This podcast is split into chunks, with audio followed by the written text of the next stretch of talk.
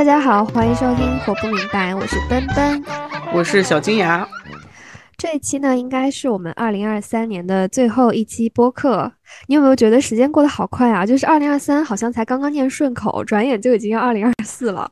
当然很快啊，因为前两天我们在说，哎呀，年终总结可以再等一等。后来突然反应过来，这还有三天，就已经是二零二四年了，所以就赶紧聊这个年终年终总结。对，不过我觉得其实今年还蛮值得总结的。虽然我以往的话呢，都会有一个惯例，就是我会在十二月三十一号这一天快要到二十四点的时候发一条朋友圈，然后就是总结一下这一年。但是我之前是那种简单的总结，就比如说给自己一句寄语，希望我新的一年会怎么怎么样，类似这种的。但是我今年呢，就是。有一天，我打开那个美图秀秀，在修图的时候，我突然发现他会给我提供一些模板，然后他就给我提供了就是那种年终总结模板，就是十二张图拼在一起。然后我就在想，哎，那我是不是今年可以填满这十二张图？我就努力的去我的相册里边翻，然后我就真的填满了。我就看着这张我拼好的十二宫格之后，我就感慨万千，因为我是觉得，如果你突然跟我说什么年终总结。那我其实不能够想出这么多明确的事情，可是当这些事情以这样的方式呈现在我面前的时候，我突然会觉得我自己好了不起啊！我怎么今年做了这么多事情啊？哎，真的哎，因为你跟我讲之前，我其实。没有没有发现你发的这个朋友圈，然后你刚才讲的时候，我有好奇两件事情。第一就是你最新发的这个，第二就是你去年发了什么？哇，我看你的这个朋友圈，就是你刚才给我发了，你差不多是从二零一八年到今年的所有的这个年终总结嘛？对我有一个感触，就是你看一个人的朋友圈，真的是不能看出，如果你只是从线上认识一个人的话，你真的很难认识到这个人的全貌。因为你的朋友圈给我的感觉和你本人给我的感觉完全不一样，展开说说。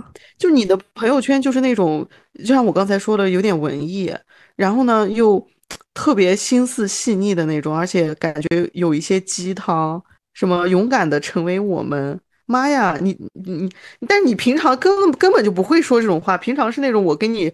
展露一些我感性的一面，然后你会翻着白眼说：“ 能不能把那杯水给我？”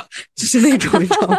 有可能是啦，而且二零二三是完完全全属于我自己的。你有没有发现，我今年的那个十二宫格里面没有一条是跟男人相关的？对对对对对，我刚才其实有发现，就是你你新的一年的那个九宫格给人的感觉特别好。其次就是你其实没有配像往年一样那么多文字。你就是以这个图片为主，而这个图片其实是一个你今年生活的一个剪影，所以我觉得感感觉还特别好，而且其实都是你的生活，包括其实有咱俩的片段，对，被你发现了，对呀，咱俩的那个，咱们俩那次去看电影，然后抓娃娃，没想到疯狂的抓抓到了两个，两个，对不对？对啊，一个小羊代表你，然后一个娃娃代表我。我在想，我我往年都在干什么？我跟你说啊，是二零二二年，就是去年的年底十二月份，我没有发朋友圈。一月三号，我分享的是 一篇文章。哎，所以你是这种完全不太 care 这种特殊节点的人是吧？但按理来说，我自己也觉得有点诧异，因为按理来说，我是一个非常注重形式感的人。我好像这两年在跨年的这个节点，好像都有一点逃避。就是我不太会，你看今年我还能坐下来说做做年终总结，并且我其实从上一周吧就开始有做二零二四年的展望，但是我之前的几年其实都没有做这件事情。我我今年的一个感触是说，当我开始这样去展望二零二四年的时候，我觉得这是一个非常明显的我的生活或者我的状态在好转的一个标志。我觉得你说的很有道理啊，因为我往年可能许这种。什么新年愿望啦，或者是看到流星许许愿的时候，我多多少少都会把我一部分的人生寄托在别人的身上。比如说，我当时可能正在一段关系中，我就会许一个希望可以跟他呃好好在一起之类的这种愿望。但是我今年在写总结和我想明年的，就是期待的时候，我跟任何人都没有关系，就只跟我自己有关系。我都是我只在乎我自己。但我觉得这样是蛮好的，就是像你说的那样，只有真的关注自己，才会知道自己想要的是什么和需求是什么吧。好了，我们毕竟是二三年的年终总结，不是追忆过去十年。我们要不还是 从今年到底发生了什么开始说起吧？对我今天其实有准备几个问题，就我们俩可以一起回答一下。是的，但我甚至觉得我是可以按照时间顺序来回忆的，因为我发的这个朋友圈就是选出了每个月对我来说发生的最重要的一件事情。行啊，那你就先给二零二三年一个关键词呗。就是开心，就是以往的话，如果你让我给任何事情的关键词，我一般都会给一个比较有积极向上的这种努力的含义的词。但是我今年真的觉得就是开心，我觉得我今年过得超开心的，没有其他的词可以来代替这个词。具体怎么开心？你举几个例子？就首先是我这个人。整个人心态和状态上的变化吧，就我是一个 I 人嘛，其实我是非常内耗的，我就会经常想很多很多问题，别人会怎么看待我。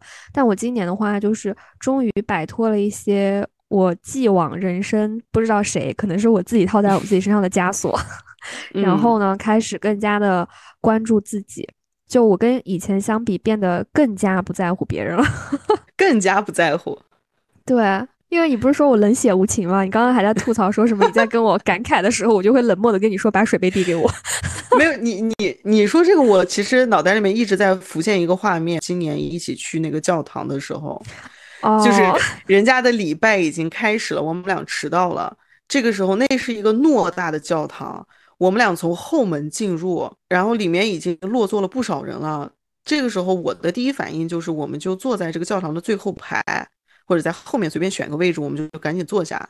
但是奔奔就一直带着我从后面穿越了大概二十排座位，所以说我们就基本上是坐在最中间。因为我想看见他的脸和表情啊。对我我知道你是有你的动机的，当然最坐在前排更好。但是从后门到前排的这个路途对我来说非常遥远和漫长，而且还有很不好意思，你知道吗？而且还有一个更好笑的事情就是。到，因为那一天我们去的呢是一个祷告会，所以它的后半场基本上就是大家开始祷告。但是其实我跟小金牙不能算是严格意义上的教徒嘛，所以呢，我们俩想要在祷告开始了十分钟之后，我们就想先离开了。对对，我插播一句，我插播一句，那天其实是，呃，我我个人是第一次进入教堂参加礼拜。就是其实是一个人生的探索吧。今年我做了很多这样的探索啊，你继续说。嗯，其中一个就是探索到认识了自己的胆小。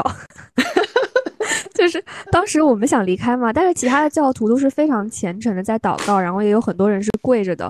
然后我就说走吧，但其实小金牙是坐在靠近过道的那个位置，然后他就他就不敢站起来，他不敢做第一个站起来走出去的人。最后我就只好先站起来，然后我从我那边出去。然后他就是 畏畏缩缩的跟在我后面，就是我都能感觉到他周身散发出的那种胆小、惊慌、偷看别人有没有在看自己的这种。对对，我真的是那种就是不适，就整个人非常的不适，感觉很没有安全感，感觉自己是在裸奔，在一个教堂，在神父面前裸奔，你知道吗？对，然后我们走出去之后，小金还跟我说：“ 天呐，他说你是怎么？”做到的，我说就站起来走出来啊，怎么做到的？对，那一刻你像山一样，你知道吗？我觉得你好高大，好伟大。因为我也非常想走，我已经觉得很无聊了，我非常想走了。然后这个时候我发现你也想走，你都不知道我有多开心，因为我不可能做那个先出去的人，而且我知道你会理解我。就果然你看出了我不敢第一个起身走，所以你就是从我身边。非常勇敢的站了起来，然后穿过了我，然后这样我就可以站起来。我其实不是站起来，我是半站起来，你知道吗？半站起来跟在你后面匍匐前进。这件事情是有一个有一个里程碑式的意义，因为小的时候在我心目中都是小金牙更高大威猛，因为他不管是从身高上，还是从他的性格，还是他当时这个 在小学生的这个阶级里所处的地位。他都比他都是比较强的那个人，就是我，我才他的小弟。我是小学小学里面的那种精英，是吧？校霸，你是那种校霸。我是那种我必须要为自己辩白一句。我我小时候其实有一点看起来有点高调的孩子，但是我是会在别人被霸凌的时候站起来，在所有人都笑的时候站起来说：“你们不应该这样子。”我辩白完了。好，这段剪掉。笑死。除此之外的话呢，可能就是我切实的有在去做一些事情。就我觉得我今年是学习到了一些技能和习得了一些新的爱好的。就比如说，我以前是一个还蛮三分钟热度的人，就是我在这三分钟之内呢，我会对这件事情非常的上头。但我今年就是真的有在认真的去做功课和学习啊，就比如说，呃，钢琴啊，或者是。也有去尝试一些运动，我以前是死都不运动的那些人那种人。对，我记得今年你跟我讲你要买一台钢琴的时候，我其实刚开始是有一些担心的，我就是明里暗里的提醒你说不要这么冲动。我觉得你可以先租一台呀，或者说我我记得我当时还给你了一个建议是，你可以就近找一个琴行一样的地方，可以学钢琴的，可以差不多每周去几次，先看一下你能不能重拾这个爱好。然后再买钢琴，但是你你后来就比较固执己见的坚持买了一台钢琴啊！没有想到你还真的是每天都在练琴，并且我在你家的时候，我非常开心的是，我居然也学了一点点皮毛，然后也发现了一窥了弹钢琴的快乐吧。其实，在这一点上，我也蛮惊讶的，就我都没有想到我能坚持这么久哎。所以，所以其实你虽然用了“坚持”这个词，但反而你做的并不是坚持。你持续的去做的事情，就是“持续”这个词可能会比坚持好一些。对，因为在这个过程中，我其实并没有感觉到什么痛苦，对我反而是觉得开心的。就我现在可能每天会练一到两小时的琴，其实其实这个对于一个打工人来说是占据蛮大块的时间的。但是因为我觉得我能从中获得很多快乐，就它是一直在给我正向激励，让我去做的，所以我不会觉得痛苦。然后吃饭的话，可能就是我已经习惯了这种。清汤寡水的和尚生活，就是也不太向往和喜欢吃那些高糖高油的食物了。以前的话是从宏观和细节执行上面都在逼自己。我我之前做很多事情都是这样，然后同时你做不下去的时候又会恨自己。我以前是那种非常 push 自己的人，我今年学会的反而更多是放松，就是我不要太 push 自己了。就是我今天想吃一个什么东西，我就吃没关系，我不要谴责自己。我就是过两天稍微控制一下就好了。就我我今天很累，我就是不想练琴，我就不练，没有事的。就我以前总是会把这个事情搞成一个非常糟糕的循环，叫我不想做这件事儿，于是我开始自我谴责，自我谴责让我痛苦。就是我以前是一个特别喜欢要么全有，要么全无的一个人，就是零或 all in，就是这样的一个思路。比如说就是饮食这方面。我现在好比我决定了我要执行十六加八，十六个小时不进食，八个小时进食。那但凡有一天我没有执行下去，我超了一个小时，我吃东西了，那我就会觉得完了，全完了，就是就这样吧，自暴自弃了，你知道吧？我就会一下突然转变到了另外一个极端。但是今年的话，我就是其实跟你这个是一样的，就是我会。给自己一些放假的时间，像有的时候我去学泰拳的时候也是，今天我真的状态不好，那我不去好了。但不代表我就是一个懒惰的，或者我就是在学泰拳这件事情上面失败了。在一个长线上面，我依然是把这个事情持续下来了。就有的时候持续这件事情，你反而是中间会有一些，你会有一些低谷，你会有一些很亢奋的时刻。但是你把时间拉长了之后，你到底有没有持续的做这件事情？以及你有没有获得一些长足的进步，这个才是更有意义的。我觉得这个是我今年学到的一个。所以学泰拳应该是你今年最有成就感的事吧？其实小金牙在跟我说他要去学泰拳的时候，我非常震惊，因为我完全无法把它跟这种运动联系在一起。就首先我们俩都不不喜欢运动，嗯，对对吧？对对对。然后我一直有折腾，但是我没有坚持下去过。对，其次呢，泰拳这件事情在我的认知里是还是偏冷门的。差不多去年前年的时候吧，忘记了，我就开始看 UFC，就是相当于综合格斗，所以也看到了很多男选手也好，女选手也好，在舞台上挥洒汗水和血与泪，我就发现我非常喜欢这项运动，我非常喜欢这种对抗性的格斗类的运动，然后其实就有动心去去学习嘛。今年我为什么会把这件事列成我最有成就感的事，是因为我那天坐在这里回想我今年经历的事情的时候。我就突然想起了三月的某一天，我踏进那个拳馆的感觉。我的体重超过一百公斤，我是一个非常非常不健康的状态，而且我又是一个很有包袱的人，所以当时我不管是从身体上还还是我的心理上，都承受了非常大的压力。所以当时踏进那个拳馆的时候，真的是挺不容易的。所以我会把它列成我今年最有成就感的事情。我迈出了那一步，后面才会有我一系列的转变。我觉得今年很多转变都是围绕泰拳发生的。这也是我今年学到的一个知识吧。就当你想要去做一个需要长周期坚持的事情的时候，在开始的时候给自己设定一个糟糕的开始和目标。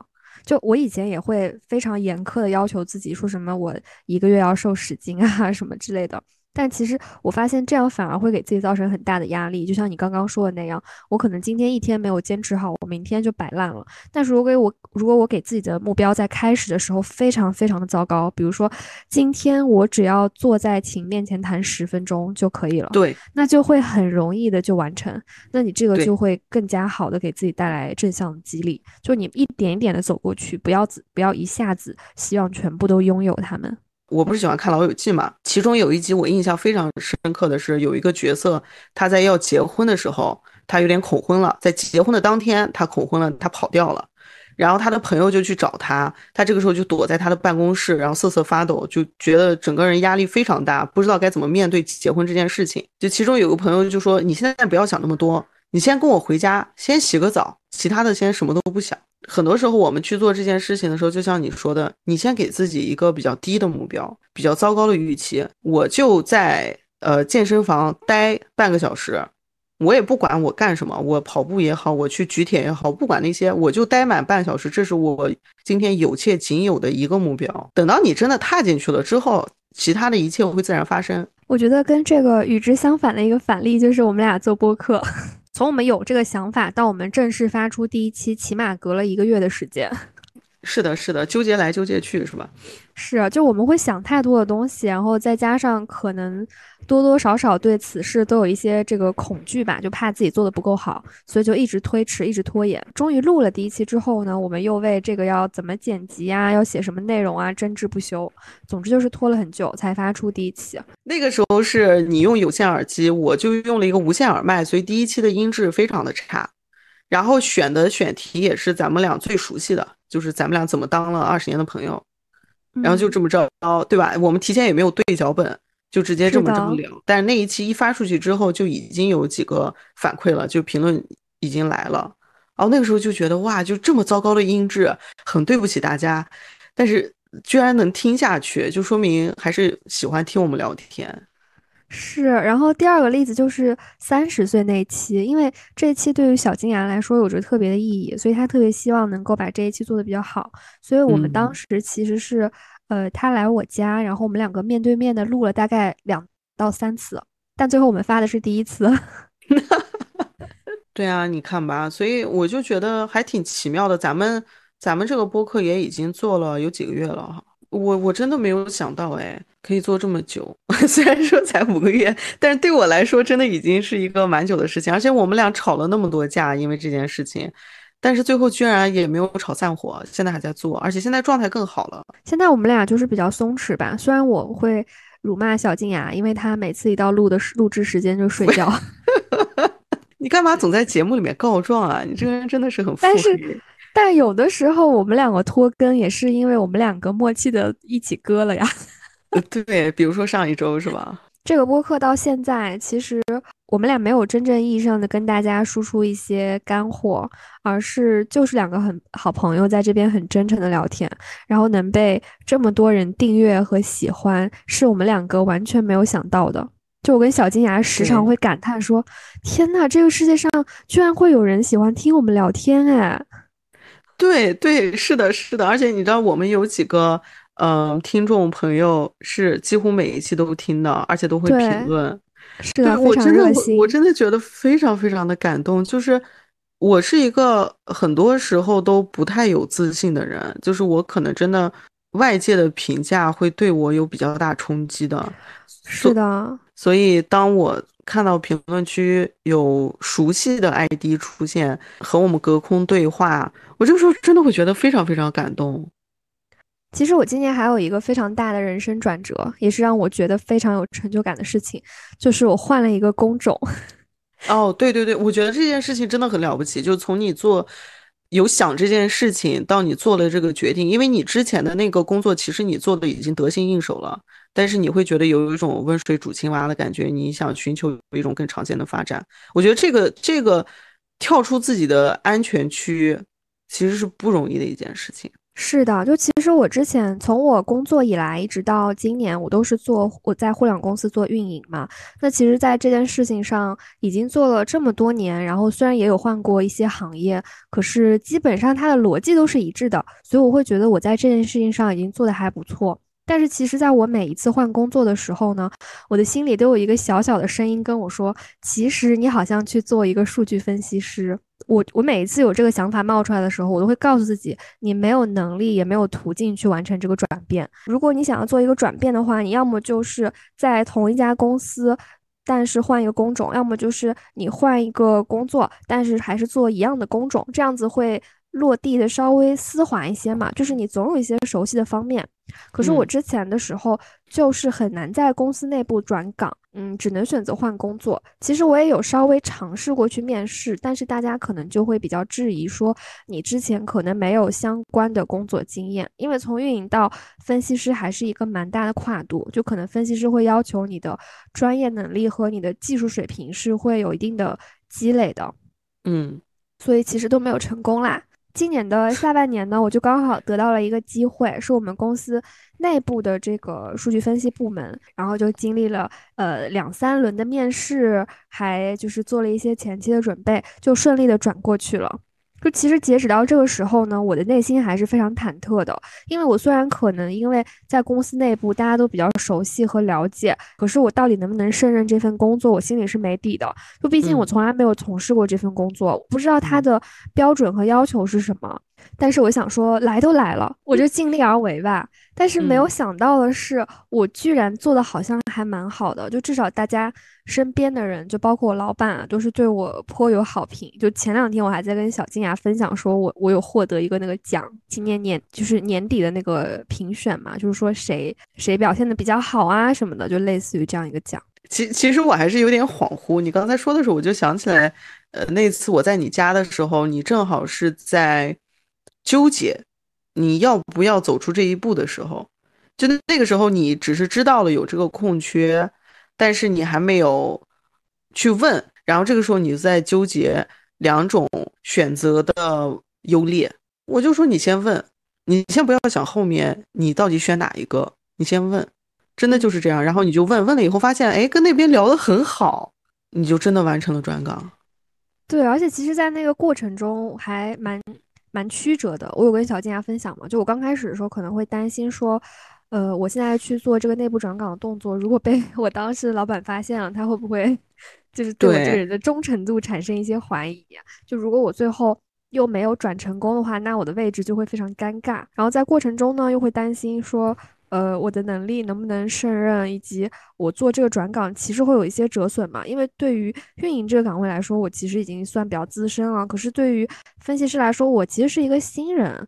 对于一个新人来说，相当于说我之前的那些资历可能就没有那么算数了。就这个对我来说也是一个折损。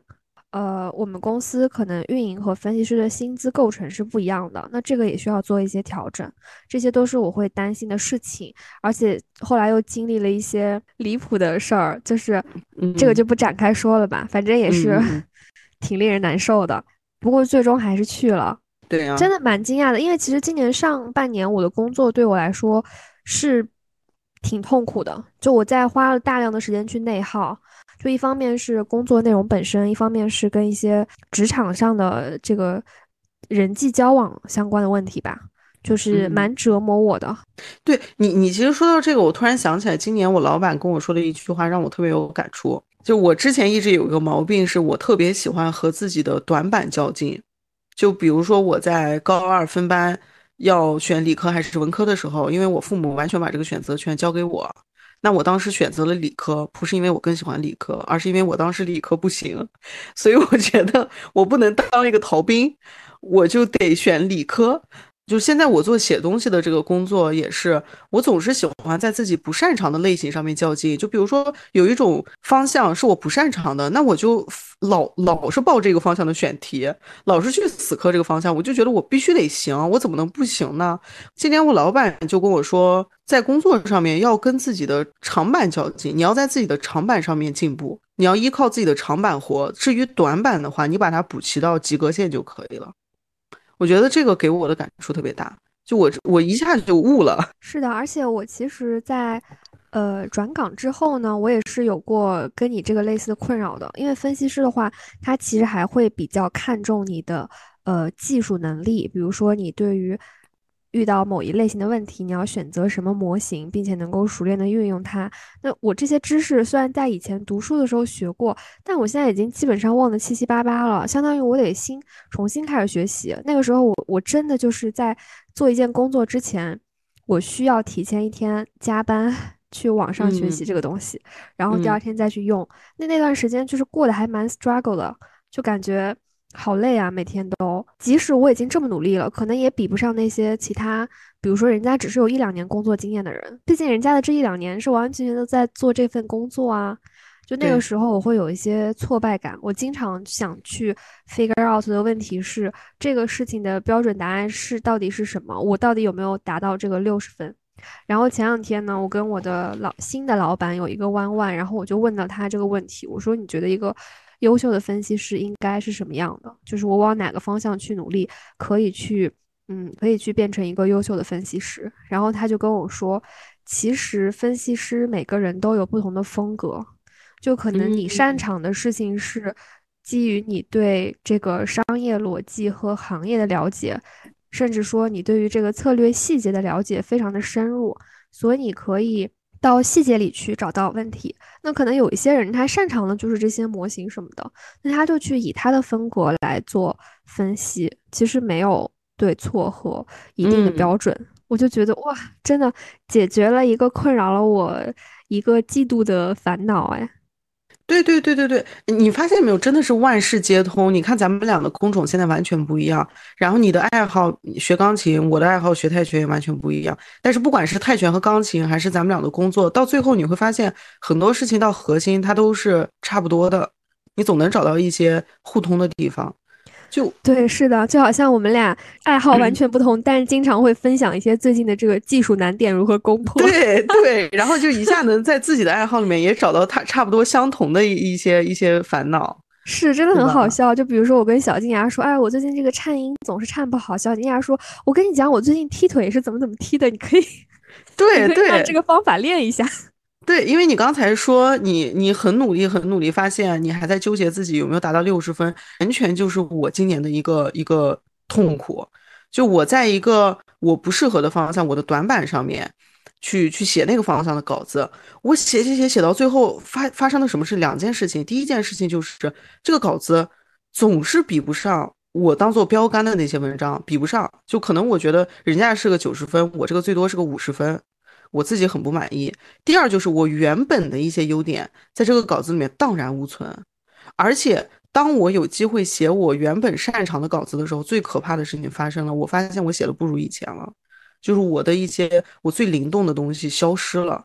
就可能是我在一个错误的方向努了太长时间，然后把我原本的一些东西给努没了，或者暂时他们被封印了。你明白吗？就有的时候这这两个东西会是会冲突的嘛，两种风格。说有没有可能是因为我们在相互影响着？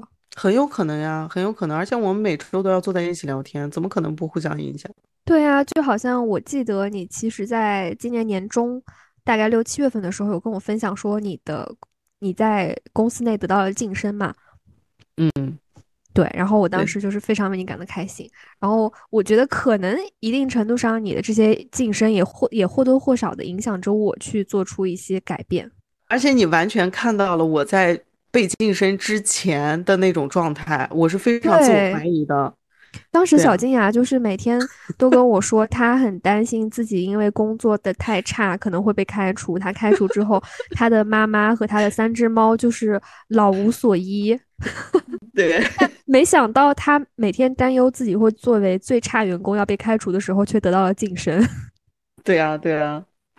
所以你看，就肯定是会有互相影响，而且你今年的这个动作其实对我也有很大的影响。就是我在考虑我二零二四年的时候，嗯，的工作上的一些突破的时候的一些目标的时候，其实也有想到你的你的经历。我会觉得说，你必须要勇敢的去往前迈一步。有的时候你明明知道对的方向在哪里，但是会有一点怕。对，我觉得是自己给自己人为的制造了太多的障碍，你会很害怕失去，会不敢做出选择，会觉得我不行。但其实好像这些都是自己设置给自己的。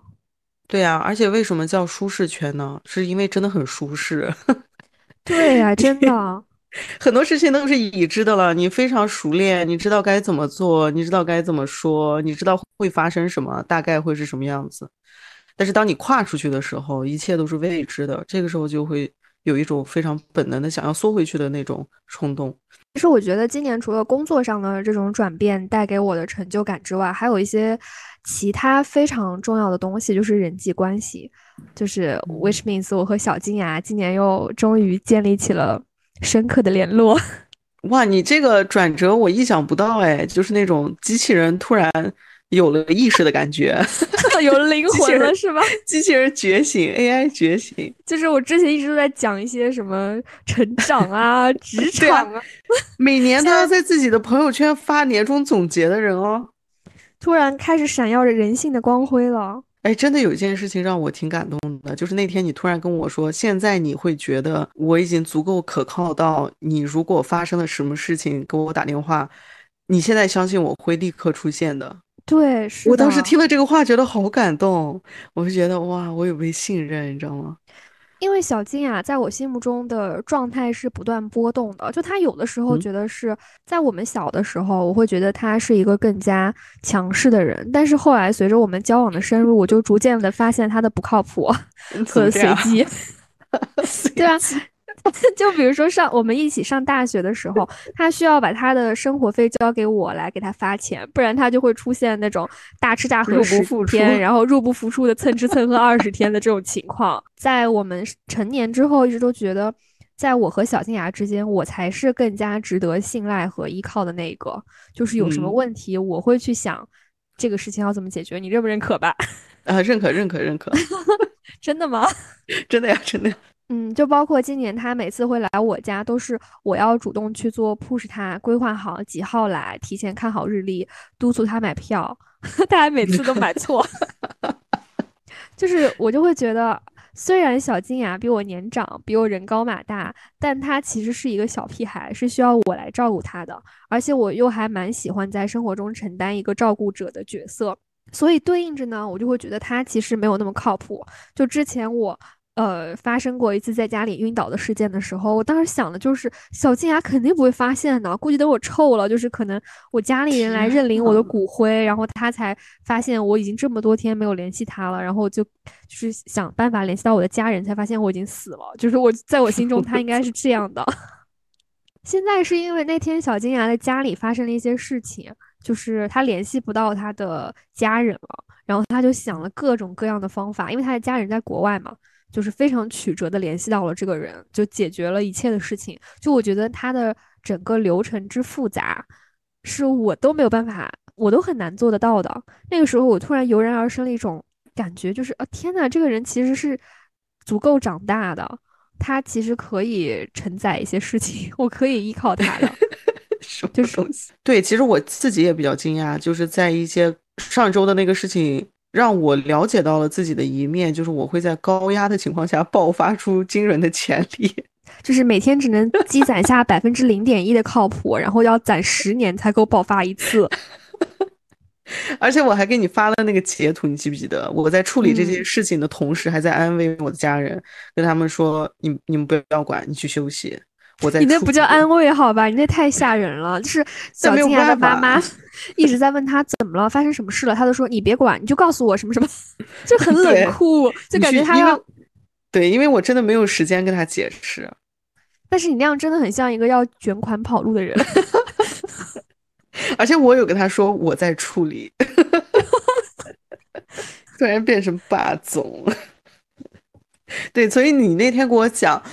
就就是你可以，你你觉得你突然在家遇到什么事情，你相信我会立刻赶到的时候，我觉得好感动。因为之前其实我也我自己也会有那种感觉，我会觉得自己现在怎么天天跟在你跟前，感觉自己是一个无序的流浪汉，就是你是一个非常有秩序的、非常规整的成年人，而我就是一个非常不规整的一个像流浪汉一样，你知道吧？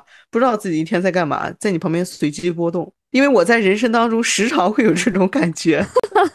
我 觉得自己格格不入，然后是一个非常粗鄙的人。然后，但是那天你给我讲那个话啊，而且紧接着第二天的时候，因为我带我妈妈去看病检查嘛，然后我们俩还没有进那个医院大楼的时候，在外面，我妈搀着我，然后突然给我来了一句说：“哇，跟你在一起出来办事真的非常有安全感。”我当时真的眼泪都快掉下来了，但是我嘴上说的是：“你突然给我戴什么高帽子？”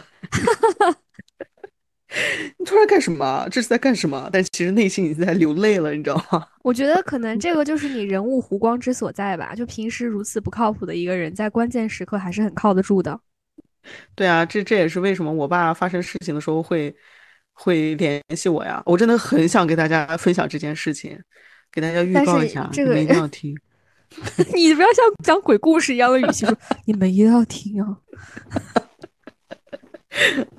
总之，刚刚的故事就是对小金牙这个 人物形象的一些刻画，就大家已经从中能感知到他的不靠谱了。但是呢，今年发生了一件事情，就是我过生日，小金牙专门跨越了几百公里，从上海来到了杭州，而且他非常认真的为我挑选了一个蛋糕。就是那天他一直躺在次卧的床上，没有来客厅，我就说你在干嘛？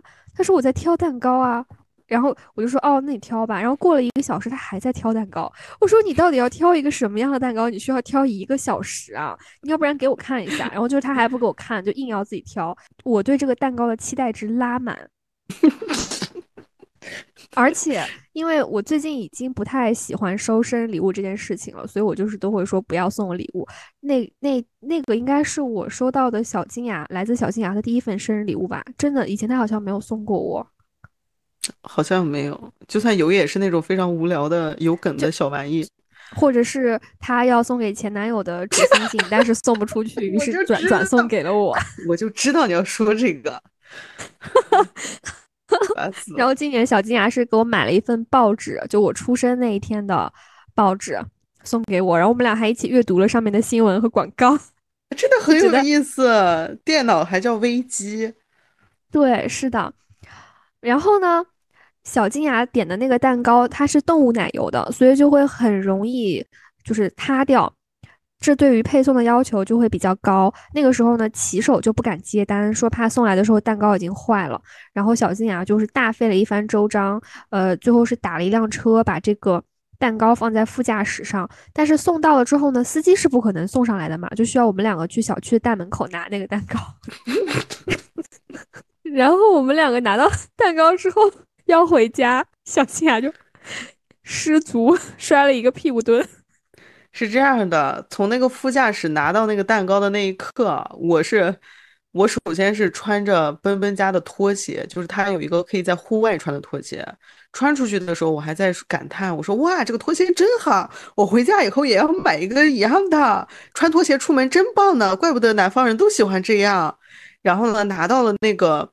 蛋糕的那一刻，我还在看着那个蛋糕，跟奔奔说：“哇，这个蛋糕真的没有一点破损哎，保护的真好，这个店家真真靠谱啊，不费 不枉我费这一番周章。” 然后周章的“章”字就拖出了尾音 “章”，因为我穿的是个拖鞋，然后一转头，正好旁边来了一辆那种快递的小奔子、小奔奔车，然后他就往这边给我下路。小奔奔车啊！奔奔车啊，不好意思，跟你就是一辆送外卖的电瓶车 啊，反正就是一辆小车车，他吓了我一个机灵，然后又穿了个拖鞋，我就我就反正不知道怎么着扭了，然后我就摔倒了，但是我摔的不是那种电光火石的摔，朋友们，我的摔是非常他好像是零点零点五倍速的摔倒，然后在他倒下进度百分之三十的时候，还给了我一肘子。对，我还不小心给了奔奔一肘子，并且你们知道我有多么的，我这个人有多 nice 吗？我在摔倒的那一下，我还把我的手机放到了地面的那个台面，就是它地地上有一个台子，然后我摔倒的那刻，不知道 somehow 我还把手机放到了那个台子上，所以手机没有摔。我还把那个我人虽然摔倒了，但是我的蛋糕是非常稳的抓在手里的，就是蛋糕一直保持水平。但是我我还是踉跄了一下嘛，所以当我们在爬起来的时候。对，有一个一瞬间的，你知道踉跄的时候，有一瞬间的横波，然后，所以当我们最后再打开那个，当在家里面打开那个蛋糕的时候，就发现它整个横着错位了，就是被闪到了腰。由此，大家真的可以管中窥豹小金牙到底是一个怎么样的人，就是他有的时候会有一些高光时刻，想要做一些认真的事情来感动你，但是在这个事情的 ending，就一定是以搞笑收场。但是好在你不介意啊，我们还给那个歪歪扭扭的蛋糕拍了很多照片，你还捧着那个蛋糕拍了合照。是的，因为这太好笑了。我每年生日多多少少都会收到蛋糕，但是这个蛋糕是我吃到过最好笑的一个。是不是也是最好吃的一个蛋糕？没错，客观的好吃，再加上这个故事就更好吃了。对啊，我觉得这个就是今年对我来说温暖的事情吧。就是可能今年我跟其他人建立的连接，是我有在刻意的减少，因为我觉得生活中需要一些精简。但是跟小金牙呢，就莫名是变多。就除了他会突如其来的做一些小事之外呢，还有就是我们两个 频繁吵架，但是却也还没有闹掰啦。我觉得多多少少是有一些包容在吧？就可能我包容他百分之九十九，他包容我百分之一。啊，是是是是的，是的，那可不是咋地。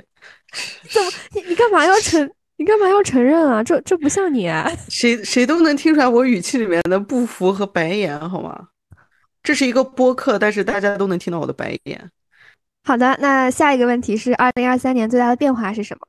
二零二三年最大的变化，二零二三年最大的变化，我觉得是不能说是不讨好，而是逐渐学会了怎么样不讨好。就体验到了不讨好的快乐。你以前有讨好过我吗？这是什么问题？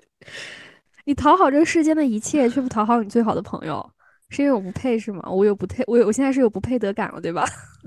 不是，不是，我在我在认真的想了，我不要我在想的时候，你还在输出，让人压力很大，你知道吗？其其实会有啦，就是。是那种，当你让我做一件事情，或者我们俩观念相冲的时候，我会选择避而不谈，扭过头去，或者是假装听你的，但其实心里面不服气。对我，我经常这样呀。哎呀，在因为在我心中，我们两个有冲突的时候，你的选你的反应都是第一生闷气，第二据理力争，第三发疯，跟你说的完全不一样哎。我从来都没有那种 你扭过头去和假装认同的时刻，从来没有。但是你看啊，举一个例子，就比如说你刚才说的生闷气和后面发疯，对吧？就是我我之前会在这个阶段耗很长时间，就比如说之前咱们在节目里面聊过的那个，在我们大学刚毕业的时候，你有去北京，但是我发现你居然跟别人一起出去玩，我都不知道你在北京。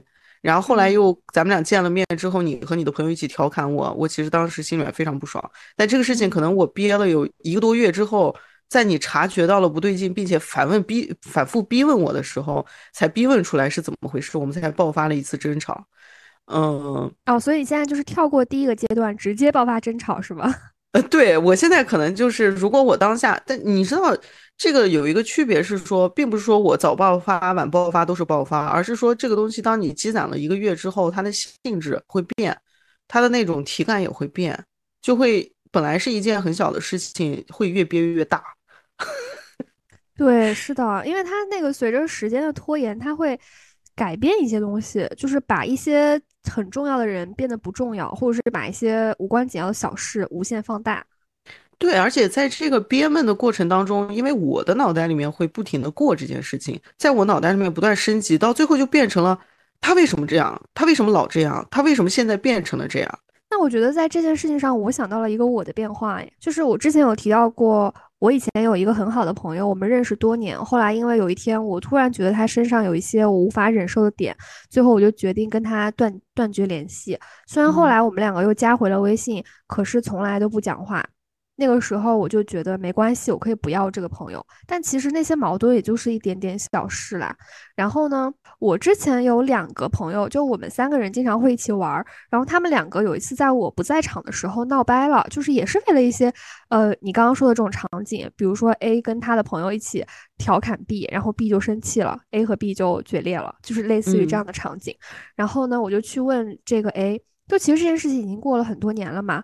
我就说你当时为什么要跟他决裂啊？他说，因为他生气了之后，他就直接把我的微信删了呀。他都已经删了我，我还要跟他说什么呢？他说，如果是你，你会怎么办？然后我就非常自然的跟他说，我说把他加回来，然后解释清楚啊。但是那个时候我突然愣住了，就是，嗯，我发现此时此刻的我跟之前的我做出的是截然相反的选择，哎，嗯。就是我可能之前会觉得，呃，我很重要，我失去一个朋友没关系，我就是要我这个倔强，我就是要我自己心里所谓的一些 准则。但我现在会觉得朋友更重要。咱们俩这是不是相反呢？有可能，我们俩是不是那个灵魂互换？没有，因为我们俩之前可能都太极端了，你在一个极端，我在另一个极端，但现在我们俩好像都往中间靠了一个靠。年龄吧，就年龄感上来了，人越来越中庸了，你知道吗？有可能。对啊，因为因为这种不讨好，其实有有一个很听起来有点俗的，就是那个书名嘛，有被讨厌的勇气嘛，其实是一回事儿。所以我我现在就是当下，我不去我不去做表面上的复合，我尽量不去，在没有必要的时候，我不去做一些表面上的复合，只是为了让这个人更喜欢我。而且我之前其实会。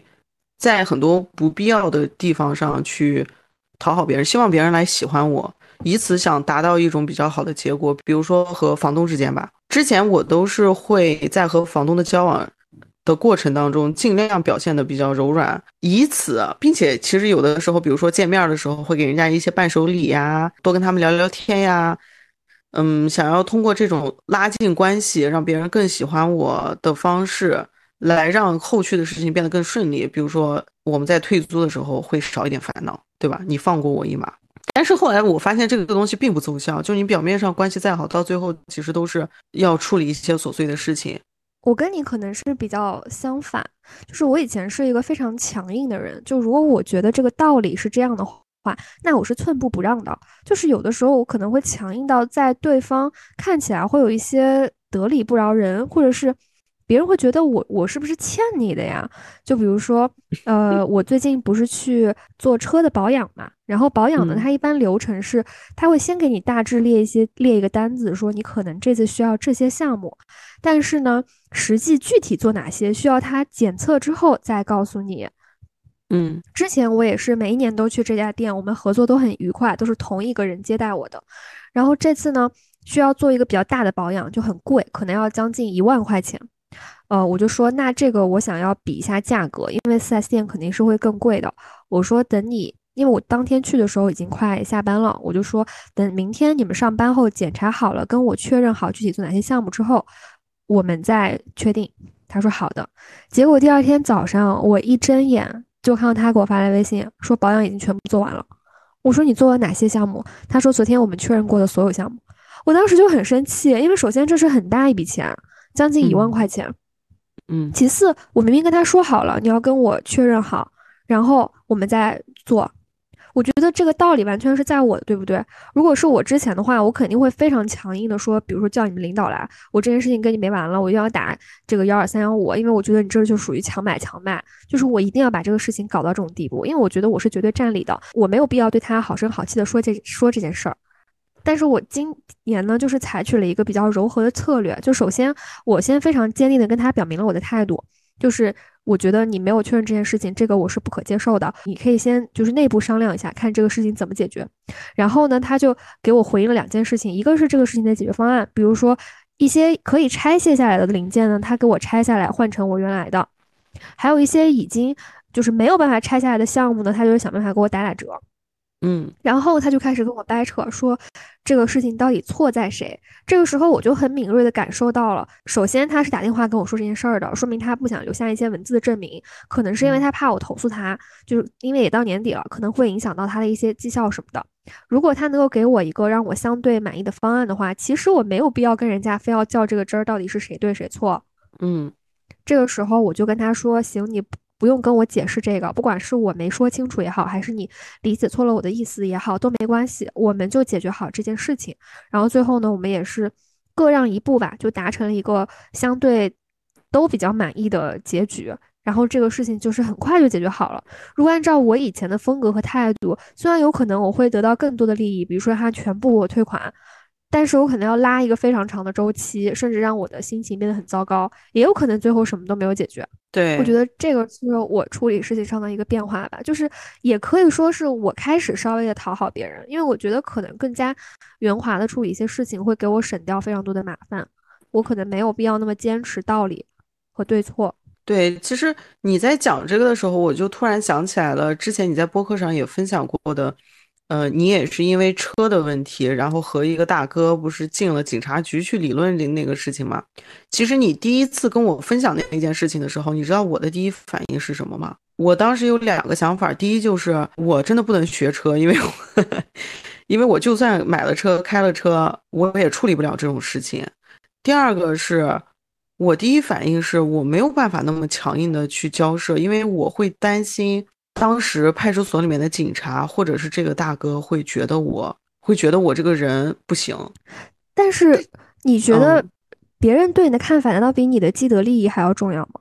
对你，你让我现在坐在这里很理智的讨论这件事情的时候，我能清楚的认识到这里面的离谱，就是它是一个非常奇怪的有毒的想法。就是在这种情况下，你不应该第一个想到的是别人喜不喜欢你，对吧？当你的尤其是你的利益受到侵犯的时候，但是我我我以我对我自己的了解，我确实是会在那种情况下有这样的反应。就我经常在一些莫名其妙的情况下担心别人不喜欢我，比如说之前也是我分享过的那个上一次我退租的时候，那个房东从我的押金里面扣钱去做保洁，但其实那个房子我有自信，我保养的非常好。所以当时其实我是非常愤怒的，但是我完全没有发作。当然，一方面是因为我的押金还还握在他手里，但另外一方面，在那个情况下，我是没有办法发狂或者跟他据理力争的，因为我是隐隐的有那种不想作为那种角色的感觉，我不想和人撕破脸，我总是想保持一种所谓的体面（打引号的体面），但是在很多情况下，这就会让我自己吃亏。我觉得这可能就是跟我们刚刚说的一样吧，我们又从两个极端往中间靠拢了。而且你知道，每次我受到伤害的时候，就比如说上次退租，我当时其实心里面的一个非常受伤的感觉就是，我真的没有想到这个房东是这样的人，就 就是怎么可以这样对待我？我我当时的内心 OS 是这样的，就怎么可以这样对待我？人和人之间怎么可以这样？你真的生活在童话世界里啊！我以前没有意识到啊，我我真的是一个非常，这该怎么形容？与世隔绝的人，真的有点过于感性了哈，有的时候。但我真的是一个非常理理性的人哎，我们两个形成了非常好的互补。对啊，你看我现在也开始讲一些道理了，然后你呢，你你呢也开始讲一些人情味儿了。对啊，你在说什么？我以前是个机器人吗？你以前真的，你不是刚说了吗？就有那种得理不饶人的味儿啊！我突然想起想起来一件事情，也是今年让我感觉特别温暖的。其实我就觉得，可能我们俩真的是有互相的影响。就是你有一次跟我说，你在开车的时候，嗯，哦，对，你在开车的时候，突然有人加塞儿还是什么的，就是特别气人开的，然后你就特别想立刻下车跟他理论。然后这个时候，你突然想起了我，你觉得如果我在副驾驶的话，一定会拦住你，对你说算了算了。然后你会露出惊慌和惊恐的表情。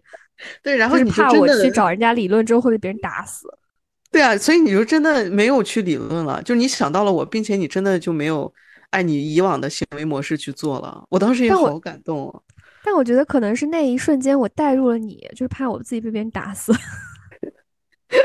就以前可能没那么怕死，你到底是怎么长这么大的，是吧？过去，对啊，就觉得人生不过三万天，活到哪天算哪天。但是最好别是今天。我我我还有一个改变了，就是我我刚刚想到的，嗯，我之前不是比较三分钟热度吗？然后我今年突然发现，我能够沉下心来去深究一些事儿了。就是今年九月的时候，剧院魅影来杭州巡演嘛。其实我以前可能对音乐剧啊、话剧啊这些就没什么兴趣，嗯，但是因为这个剧非常著名啊，我相信大家可能或多或少都有听到过，所以我就买了票去看。我看完之后，确实是觉得还蛮不错的。但如果是平时的我的话，可能看完就忘记了。毕竟现在音乐剧的票也都比较贵，然后离我家也很远，我可能就不太会经常去看。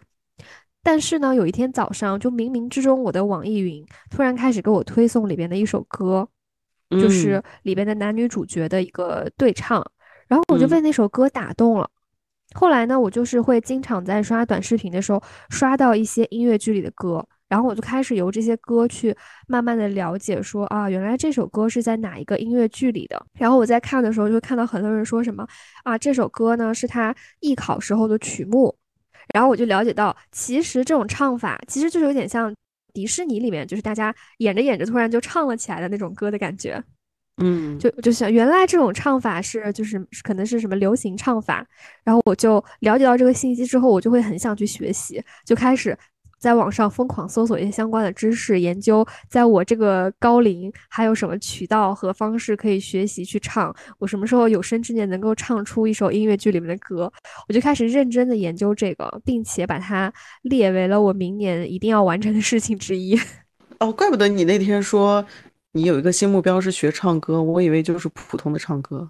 因为我觉得，我以前是觉得，首先我唱歌又不难听，其次不跑调就可以了嘛。就我又不去做什么演出家，也很少去 KTV，那我感觉没有必要学习。但是这个事情之后呢，就是打开了我的新世界大门，才发现唱歌这件事情里其实是有很多学问的，我其实是可以去学习的，我就会很想去。那这个就是我二零二四的第一个愿望。你看我有没有有没有那种潜质？人生像一 段。你可以去填词儿，这首歌你每次唱的词儿都不一样，啊，是吗？是，其实和和原版也不一样，和原版的调也不太一样。不知道我怎么学成这样了？那就去学填词和作曲吧，改编。对，然后呢，我的。二零二四的第二个愿望就是希望明年能有一个可以坚持下来的运动，因为我今年的话是尝试了散步，尝试了爬楼梯、跳绳，还有在家玩那个健身环大冒险，还有瑜伽，还有去玩那个路冲，但是实际上都没有坚持下来，或者是只是浅尝辄止，由于各种各样的原因都放弃。但是我明年真的很希望我能够，呃，养成一个比较好的生活习惯，加上去运动。你你现在有什么目标的运动吗？就备选的几个有吗？没有哎，我现在比较短的目标就是，我希望我可能从明年开始都能够早上八点钟起床去做个三十分钟的有氧，然后洗个澡再去上班。哦，明白。但是具体的内容上，我觉得不限，只要我能够每天坚持做下来就行。就它可以是爬楼梯，可以是跳绳，也可以是专门去健身房。就可能首要目标是：第一，有个良好的作息，能让我在八点起来；第二，能够找到一个我还算比较有兴趣的运动；第三，就是坚持做这件事儿。我相信你二零二四的愿望里应该也会有跟身体健康相关的吧？当然有啊！我身体健康上其实想法是二零二四年是能再进一步，现在是就是二零二三，我的身体健康其实上了一个台阶，但是呢是相对好转。就是我知道我年初是个什么鬼样子，我知道现在比那会儿好太多了。但是二零二四年我的一个目标是追求客观上的进步，客观上的健康。就是我希望我这个人，不管是从体脂率、体重，还是从我的肌肉含量，包括平时平时的运动频率，都保持在一个标准线以上。这是我二零二四年的一个一个身体健康上的一个愿望吧。哦，并且还有全身检查。哦，那我觉得我对你有一个期待，什么啊？你怎么还提上期待了呢？我没有彼此提期待的这个环节吧？因为我刚刚临时加的，不行吗？行行行，您说您说。因为我刚刚突然想到一件事儿，就是在你最后一次来我家的时候，大概是八月份，当时我们在家一起录播客，然后你就说了一句话，你说也有可能这就是我们最后一次见面了，结果就一语成谶。那就是我们二零二三年的最后一次见面。嗯，是的，我不应该说这句话的，因为，因为我的嘴是开过光的，我老是这种一语成谶。嗯，你继续说。那那这不会是我们这辈子最后一次见面吧？不会，你不要你不不要这么晦气好吗？我们今天是年终总结好吗？不是人生总结。你不是搞搞很有可能你从此以后就过于懒惰，就再也没有来杭州见我。你对我的期待是什么？就是明年啊，你要坚持下来这件事情啊，每个月定时定点的出现在我家门口。哦，好的好的。但最近我几几个月我是什么状况你也知道，就接二连三有事情，就是给自己找借口的状况。哎，不是不是，真的接二连三有事情。对，但是我们是可以可以约定了，我都结巴了。约定有什么用吗？我们俩的约定 从来都不作数，就每次我跟小金牙说好几点录播课，然后我们俩就。你知道我的第二个愿望是什么吗？对着我们一千多个听众，我做出我第二个许愿，我好紧张。我们一千多个听众又不是阿拉丁神灯，不是，不是那个意思啦，不是让大家配合的意思。呃，我我我的第二个愿望就是，不是第二个愿望，第二个目标，我希望在二零二四年我能兑现自己的承诺。就是我我我之前有一个很大的问题，就是我总是 over promise，就是我总是过度承诺啊。别人跟我说一个什么，我说好呀好呀好呀，行啊行啊行啊。但是到跟前儿，没有想过他真的行不行，是吧？就是我都会把困难留给未来的自己啊，扔给未来的自己。对，天哪，这真的太糟糕了。对我当下真的是觉得行的，但是到了跟前，可能就会有因为各种原因不行。然后这个时候我就会非常轻易的就说那就算了。嗯，我是有这个毛病。但是所以二零二四年的一个非常私人、个人的以及难以启齿的目标，就是希望自己能兑现自己的承诺。好的，祝福你。你这个太冷淡了，不行，重说。因为我就是对此不抱有什么期待。不行，你这个太负面了，不行，重说。好的。你还有别的愿望吗？没有啊，我就是两个，而且都是非常可落地的。你什么意思？你话里话外，你就是体现出来了对我的一种不信任。是的，没错。天呐，我觉得你可以二零二四年再多加一个目标。是什么？不要做一个扫兴的朋友。这有点难哎，你看我多实际啊！我以为你会否认说啊，我是一个扫兴的朋友吗？没有想到你居然是说这有点难。对啊，因为我对自己的认知和你的认知都很准确啊。你你对自己的认知是什么？就是我会做一个扫兴的人。但是我也没有什么不服气的啦，因为二零二三年。我之所以意识到自己过度承诺是一个很大的问题，其实很大一部分是，对对对，是来源于和你之间的这个深深入的、更深入的交往。就我发现，我经常，比如说，呃，就是约定好哪一天更新或者聊，但是我就会，呃，有比如说睡过头呀，或者是有各种各样的事情啊，就会把这个放掉。嗯，比如说，呃，就是答应你哪天去，然后我可能到跟前儿了，我也迟迟都没有订票，嗯，最后让我在我的催促下订了，还订错了。哎，对对对对对，就会有各种各样这样的事情。嗯，其实根本没有必要，因为很多事情我到我到最后我还是会做。我其实还有若干个愿望，我跟你说，连神灯都只能满足你三个愿望，你怎么能有这么多愿望？说说大一点的吧，小一点的留给我自己，比较私人的留给我自己。啊，比如说学俄语这种留留给我自己太小了。嗯，第三个愿望是重新开始约会，不管满不满意，先去先去约会看看。就我把这个当做一个我重新和这个世界建立连接的方式，而不是说真的想要找个男朋友或者想跟男人约会。这个其实对我来说无所谓。对，嗯嗯，我其实想突破自己的一些心魔。哈哈，开始上价值了。对，就是害怕什么就去做什么嘛。这是我的一个新年座右铭。好啦，那我觉得我们两个已经许了这么多的愿，最后总也要祝福一下我们的听众吧。我对大家的祝福应该就是放过自己。这不是祝福吧？这是嘱咐。那我对大家的祝福是。希望大家都可以更松弛，这也是嘱咐。说不定有的人不想不想松弛呢。那我对大家的祝福就是，希望大家都可以找到最喜欢的自己。因为我觉得有的时候，你希望自己成为的样子和你是什么样子，和你存在什么可能性都是不一样的。有的时候可能会有一些偏差。你可能需要不断的尝试，发生一些事情，才能够知道最喜欢的自己是什么样的。你呢？那我就是希望大家能在跨年的那一天，感受到一些内心的悸动，以及不管你在年底许了什么新年的愿望，都能够实现。那我就，我怎么还你干什么？我们俩还接龙了呢？对呀，最后给大家献献献上一首歌吧。祝你平安哦，祝你平安，让那快乐欢乐围绕在你身边，你永远都幸福，是我最大的心愿。